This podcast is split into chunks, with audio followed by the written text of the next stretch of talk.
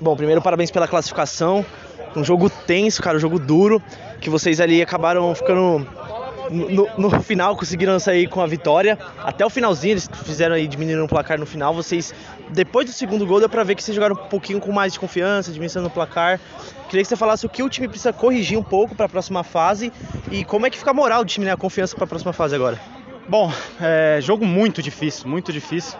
A gente sabia que o jogo ia ser difícil, a gente conhece muitos atletas do time adversário, é, jogadores de muita qualidade, pivôs muito bons. Então a jogada forte deles era essa, né? Joga, jogava no pivô, os dois pivôs muito fortes fisicamente, então deu muito trabalho. É, eles saíram na frente no placar e a gente sabia que a gente ia precisar ter calma para conseguir jogar, né? Se a gente não tivesse calma, a gente não ia conseguir os gols. É, a gente precisa ter calma, eu acho que o que a gente precisa consertar é isso.